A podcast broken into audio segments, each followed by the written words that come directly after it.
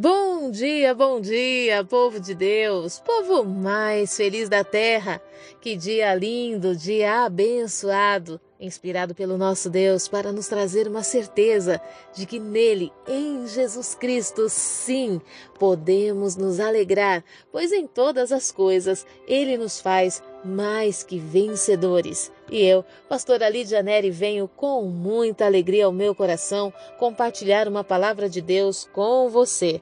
Hoje, o nosso texto se encontra no Evangelho de Lucas, no capítulo 5, versos 17 a 19, onde a palavra do Senhor nos diz: Num outro dia, quando Jesus ministrava, estavam sentados ali fariseus e professores da lei, vindo de todos os povoados da Galiléia, da Judéia e de Jerusalém.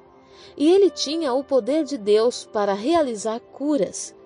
Chegaram então os homens trazendo um paralítico numa maca e tentaram fazê-lo entrar na casa, a fim de apresentá-lo perante Jesus. Não tendo sucesso nessa tentativa, devido à grande multidão aglomerada, subiram ao terraço e o baixaram em sua maca, através de uma abertura no teto, até o meio da multidão, bem diante de Jesus. Durante todo o meu tempo ministerial, eu ouvi pouquíssimas pessoas falando a respeito desse texto. Mas, no tempo em que nós estamos vivendo agora, nós precisamos compreender as dimensões desse texto. Lucas 5, do verso 17 em diante, tem muitas coisas das quais o Espírito de Deus quer falar com o teu coração, quer falar comigo, quer desmistificar, quer libertar. Leia, estude esse texto, porque eu tenho certeza que vai ser libertador para a sua vida. Nós podemos observar aqui uma ação de quatro amigos que foram até Jesus não pelas suas próprias causas, mas pelas causas de um amigo em comum. Um amigo paralítico que não podia se movimentar sozinho, que dependia das pessoas. Talvez você possa dizer: não, eles procuraram Jesus porque eles estavam cansados de carregar esse amigo paralítico. Mas eu vou dizer para você que eles levaram esse amigo até Jesus porque eles estavam envolvidos com a causa desse amigo. Às vezes estamos cercados de pessoas que estão envolvidos com o nosso momento. O momento que estamos passando agora, a nossa fragilidade, a nossa situação, a nossa dor, mas não estão envolvidos com a causa, não estão envolvidos com o propósito que Deus tem com a nossa vida. E como você descobre é, um amigo envolvido com o seu momento? O amigo envolvido com o momento, ele procura um meio de te distrair. Um amigo envolvido com o momento, ele procura um meio de falar para você assim: ah, você tem que fazer mesmo tudo que você não fez. Você tem que se vingar nessa situação. Onde já se viu você é uma pessoa tão íntegra, tão honesta, passar por isso? Agora, se eu fosse você, faria tudo que essa pessoa falou só para que ela veja que você não era, mas agora você vai fazer só para se vingar. Esses são os que estão envolvidos com o seu momento.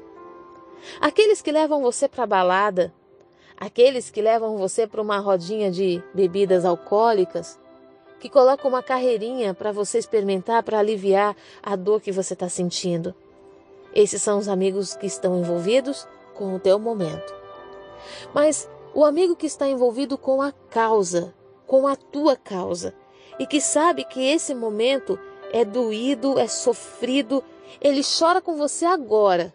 Ele põe o ombro e dá para você chorar, ele se entristece com você, mas ele reage por você e ele reage com você. Ele não permite que você desista da sua moral, que você permita que você desista do seu caráter, que você desista dos seus valores por causa do momento que você está passando. E envolvido com a tua causa, ele vai até Jesus ainda que este não o conheça. Eu sou convertida há muitos anos, há mais de 20 anos, e uma das coisas mais lindas que eu já vi foram pessoas jovens irem para a igreja para levar alguém que estava com a vida completamente destruída, mas aquele que estava levando esse que estava com a vida arrebentada, ele não era da igreja. Mas ele decidiu levar aquela pessoa para o único que poderia transformar aquela situação. E aí nós vemos esse cenário aqui na palavra do Senhor em Lucas 5. Quatro pessoas, quatro amigos jovens que pegam aquele amigo e levam até Jesus. A Bíblia não fala que esses quatro amigos eram seguidores de Jesus. A Bíblia não fala que eles tinham conhecimento total do poder desse Jesus, desse Jesus amado, desse Jesus maravilhoso. Mas fala que ao ouvir uma possibilidade, que ao ouvir um milagre, eles entenderam que aquele milagre também poderia alcançar o amigo. E sem pensar duas vezes, eles pegam o amigo, colocam na maca e pela cidade eles vão andando e levam até onde Jesus estava. Será que você, como amigo, você tem levado os teus amigos, aqueles que estão precisando de você nesse momento, até Jesus? Ou será que você tem se ausentado nesse ambiente de dor? Ou será que a impossibilidade de você, você, naturalmente fazer alguma coisa está te afastando da pessoa que você deveria ajudar? Será que você, como amigo, você tem sido um amigo de momento ou um amigo envolvido com a causa? É interessante você fazer esse questionamento. Nós estamos vivendo um tempo onde muitas pessoas estão sendo paralisadas na dor. Quantas percas nesse tempo?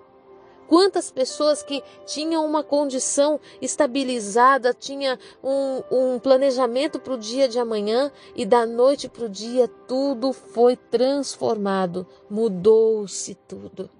E aí, qual tem sido o teu nível de amizade? Ou será que nós só estamos buscando Jesus pelas nossas próprias causas? Nós podemos observar que esses, esses jovens, eles chegam nessa casa, nesse lugar onde eles queriam que Jesus contemplasse o amigo. Mas a casa estava lotada e amanhã eu quero falar sobre isso. A casa estava lotada de pessoas que queriam ouvir os ensinamentos. E aí eles pensam: o que, que nós vamos fazer? Como que nós vamos entrar nesse lugar? Mas eles decidem subir ao telhado e sabe o que me chama a atenção? Eles não removeram uma telha de lugar para fazer esse paralítico descer. Eles fizeram um buraco na, no, no eirado da casa. Eles fizeram um buraco. Eles se comprometeram a arrumar aquilo depois. Eles deram um prejuízo financeiro para o dono da casa, mas com um compromisso de limpar, de fazer de novo, sabe, investimento. Às vezes, a sua amizade precisa ir além do conte comigo. A sua amizade precisa também de investimento. Aquele paralítico não trabalhava. Como que ele iria pagar aquele conserto? Mas os amigos estavam comprometidos com ele na fé, estavam comprometidos com ele na presença e estavam comprometidos com ele também no bolso. Muitas vezes a nossa amizade se limita quando nós percebemos que a pessoa pode precisar da gente de alguma forma, a gente se esconde. Muitas vezes estamos, nós somos super amigos. Você já ouviu aquele ditado que você tem muitos amigos quando tudo vai bem? Isso é muito triste, mas é uma realidade. Porque muitas vezes a amizade não é pelo que você é, é pelo que você pode ofertar, é pelo que você pode oferecer. Nós precisamos ser amigos além do conte comigo. Se precisar de mim, eu estou aqui. Não, se precisar de mim, eu tô aí. Não tô aqui, eu tô aí. Sabe? Então, assim, em nome de Jesus, hoje o Senhor quer despertar o teu lado humano. Hoje o Senhor quer despertar a tua amizade, independente se o teu amigo hoje não pode caminhar. Se o teu amigo não tem sido tão legal assim. Se teu amigo só tem chorado.